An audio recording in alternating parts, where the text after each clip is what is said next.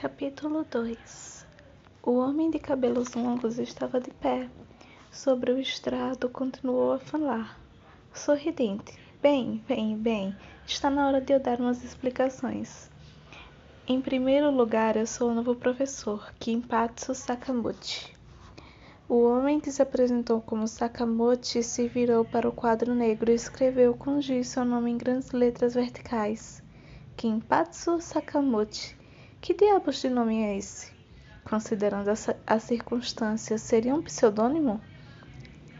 De repente, de uma fileira mais à frente, a representante da turma, Yuki Utsumi, levantou-se e disse: Não entendo o que está acontecendo. Todos os olhares se concentraram nela, com o cabelo comprido, formando um par de tranças, e o que exibia uma expressão tensa, mas o seu tom de voz permanecia firme. Apesar de tudo, ela deveria ter criado em sua mente, mesmo que de forma um pouco irracional, a ideia de que todos teriam é, sofrido um acidente de trânsito ou outro evento que os deixara inconscientes. O nome faz referência ao protagonista do livro Sanen Begumi Kinpachi Sensei de Mieko Osanai, cuja série de TV homônima, estrelada por Tetsuya Kakeda no papel do professor Kinpachi Sakamoto, foi exibida pela rede de televisão TBS em oito temporadas ao longo de 32 anos.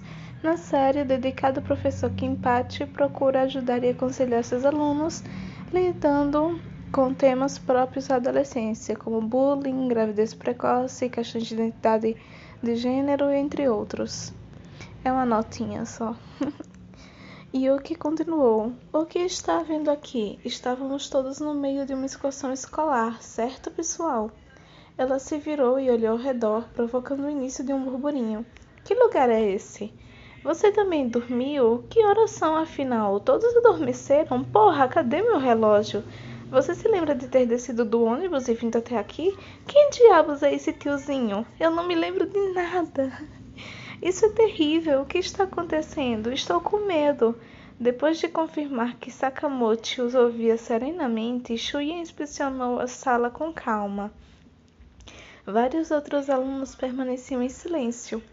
O primeiro estudante que Shuya notou foi Kazuo Kiriyama, sentado na diagonal atrás dele na fileira do meio. Ainda tinha os cabelos impecavelmente penteados para trás e seus olhos calmos e sem nenhum brilho fitavam o homem no estrado. Kazuo não prestava atenção ao círculo de seguidores que se dirigia a ele. Ryuei Sasagawa, Mitsuru Numai, Hiroshi Kuronaga, estudante número 9, e Sho Tsukioka, estudante número 14. E, sentada na segunda fileira do lado da janela, estava Mitsuko Soma. Ela era uma das que pareciam exaustas. Seu assento estava separado do resto do seu grupo, formado por Hirono Shimizu e Yoshimi Iaragi. Claro, nenhuma das outras garotas ou dos rapazes tentaria conversar com ela. À da esquerda de Shuya, Hirono e Hishomi estavam falando uma com a outra. Apesar de Mitsuko ter a linda aparência de uma ídola pop, exibia constantemente uma estranha expressão de desinteresse no rosto. De braços cruzados, ela olhava Sakamoto. Hiroki Sugimura estava sentado logo atrás dela, falando com Tadakatsu Hatagami. Shogo Kawada sentava na penúltima fileira do lado da janela. Ele também olhava Sakamoto em silêncio. Então pegou um chiclete e começou a mascar, continuando a encarar o professor enquanto sua mandíbula se movia. Shuya olhou para a frente da classe. Noriko Nagagawa ainda observava.